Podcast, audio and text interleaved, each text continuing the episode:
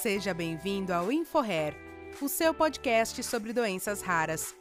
Neste episódio, contaremos com o Dr. Marcondes França, neurologista brasileiro, professor livre-docente do Departamento de Neurologia da Faculdade de Ciências Médicas da Unicamp e chefe do setor de doenças neuromusculares e neurogenética do Hospital das Clínicas da Unicamp, que irá falar sobre os desafios no diagnóstico da epilepsia na infância. Então, essa discussão, ela passa naturalmente pela definição, pelo, pelo conceito inicial de epilepsia. Eu acho que o, o neurologista, o neuropediatra, ele acaba tendo na sua prática né, a vivência de, de, epilepsia, é uma condição, no final das contas, prevalente, né? Mas eu queria relembrar com vocês que os critérios operacionais de epilepsia, eles foram, de certa forma, revisados e reformulados a partir de uma publicação de 2014 da Liga Internacional contra a Epilepsia. Então, é, existem hoje três vertentes né, em que a epilepsia ela deve ser considerada. Então, a primeira delas é, são aqueles pacientes que apresentam pelo menos duas crises epiléticas não provocadas e que ocorrem com intervalo então superior a 24 horas. Né? Então são, são pacientes que têm essas duas crises aí com intervalo superior a um dia. Né? Esse é o conceito que, de certa forma, já estava presente né, nos outros critérios anteriores né, e, e que é, é, de certa forma, é, é comum, né, é familiar para o neurologista. Né? O segundo contexto em que a epilepsia ela também é reconhecida é aquela situação em que há uma crise epilética única, não provocada, mas um contexto em que há um alto risco de recorrência né, dessa, dessas crises ao longo dos anos subsequentes. Aqui eu trago como exemplo dessa situação aquele paciente, por exemplo, que tem uma crise única, mas que apresenta no exame de neuroimagem alterações estruturais afetando particularmente o córtex cerebral. E aqui a gente sabe, então, que são pacientes que têm um alto risco de recorrência de crise e que, portanto, também se incluem dentro do que a gente hoje considera como sendo epilepsia. E, finalmente, gente, né, o, terceiro, o terceiro contexto em que a epilepsia é reconhecida é quando a gente tem o diagnóstico de uma síndrome epilética, definida a partir de critérios muito, muito estritos, né, que envolvem aspectos clínicos, aspectos de eletroencefalografia e aspectos de etiologia. Né? Então, é uma série de situações, como, por exemplo, a, a síndrome de, de Otahara, a síndrome de West, Lennox-Gastaut. Então, isso tudo são, são situações em que você claramente também caracteriza a presença da epilepsia. Né? Bom, não precisa dizer, dizer muito em relação ao impacto que a epilepsia exerce, né? Então, quem sofre de epilepsia, naturalmente tem impactos de natureza psíquica, né? É, com a questão do estigma, a questão da, da, do, dos riscos de trauma ligados com, com, as, com as crises é, epiléticas, tá certo? E isso tudo realmente nos dá uma ideia da, da dimensão do impacto que essa doença acarreta, tá certo? Uma outra maneira de enxergar o impacto ligado com a epilepsia é a partir então dos dados de epidemiologia, né?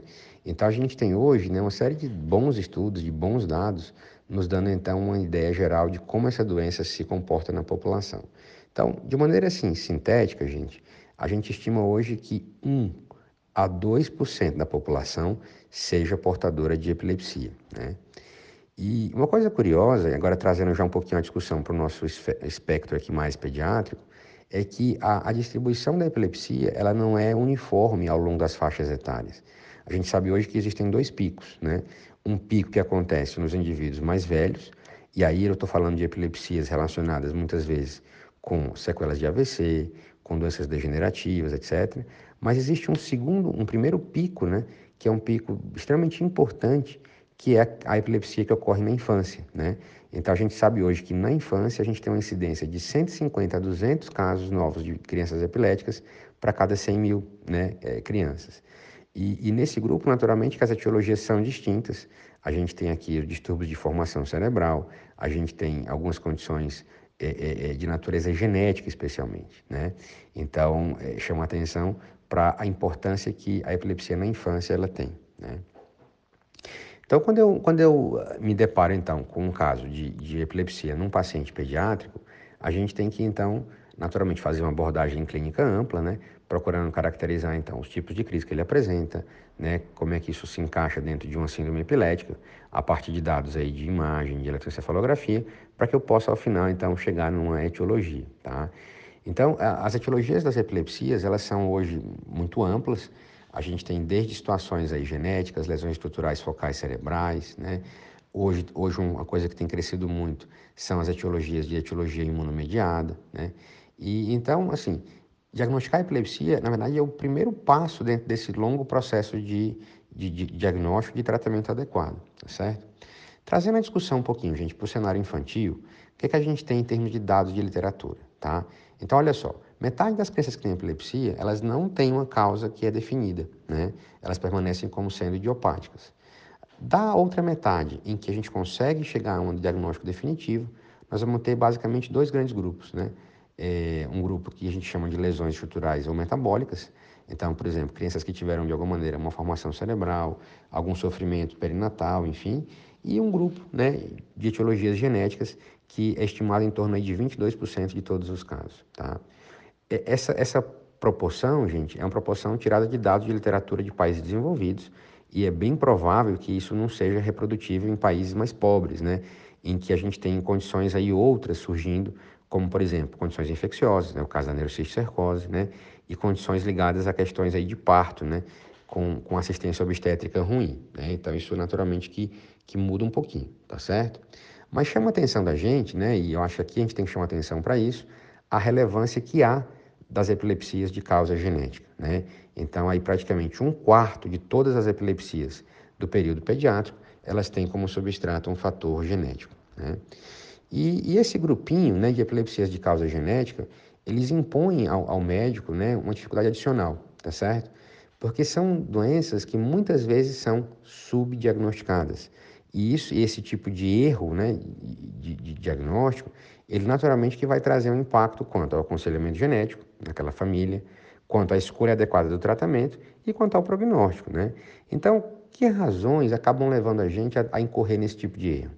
Então, primeiro, eu diria que se refere à questão de incidência, né? Porque são doenças que são individualmente raras. Então, muitas vezes o médico não teve familiaridade com isso ou não foi exposto a esse tipo de conhecimento, né? Mas à medida que elas são raras individualmente, elas são relevantes como um grupo, né? Então a gente tem que ter um esforço no sentido de aumentar o awareness sobre esse grupo de doenças, e isso naturalmente que passa um pouco pela questão da educação médica, né? Tá certo? Um outro ponto que eu acho que é importante é que muitas vezes, mesmo quando o médico pensa nesse diagnóstico, ele acaba não tendo acesso àqueles testes definitivos, que são os testes genéticos moleculares, que permitirão que ele confirme o diagnóstico. Então, esse é um outro flanco importante, a gente tem que ter um acesso mais facilitado a esse tipo de investigação. Né? De toda forma, gente, eu, eu acho que dá para a gente trazer aqui no, no, na discussão, né, no podcast, alguns sinais de alerta, né, alguns red flags que podem ajudar o médico a, pelo menos, a fazer a suspeição de que eu tenho uma etiologia genética subjacente, tá, gente? Por exemplo, sempre que eu tenho uma história familiar, e particularmente se essa história familiar tiver uma herança autossômica dominante, eu naturalmente tenho que pensar em, em uma, questão, uma questão genética. Né? Um segundo ponto é quando eu conseguir caracterizar uma encefalopatia epilética. Né? Então, esse é um grupinho de doenças em que a gente tem um, um quadro epileptiforme persistente que ele acaba levando por si só a uma disfunção cerebral progressiva e que culmina né, com um distúrbio cognitivo e comportamental. Né? Quando eu também consigo identificar e mapear uma epilepsia mecânica progressiva, isso naturalmente deve ser um guia né, nesse sentido, tá certo? E quando a gente consegue caracterizar síndromes clínicas específicas como as facomatoses. E dentro das epilepsias de causa genética, a gente hoje consegue ter alguns panoramas a partir de estudos aí com painéis de nova geração, com, com avaliação de múltiplos genes, da frequência relativa né, de genes de formas específicas. E, e alguns dados né, tão, têm surgido mostrando para a gente que entre as causas genéticas de epilepsia do período infantil, um grupo que tem destaque muito importante é o das lipofucinoses seroides neuronais. Né? Acho que isso vai ser um objeto de discussão em um outro, um outro tema aqui do podcast, mas é um grupo que nos dias de hoje ganha mais interesse porque ele é um dos poucos tipos de epilepsia genética da infância nos quais a gente acaba tendo opções de tratamento modificador de doença e não apenas drogas para controle de crise, tá? Então, eu encerro essa discussão por aqui, trazendo para vocês essa, essa, essa discussão sobre a epilepsia genética na, na infância, é como um grupo que a gente tem que estar atento e tem que reconhecer. Muito obrigado. Obrigada por acompanhar o InfoRare Continue nos seguindo para mais novidades.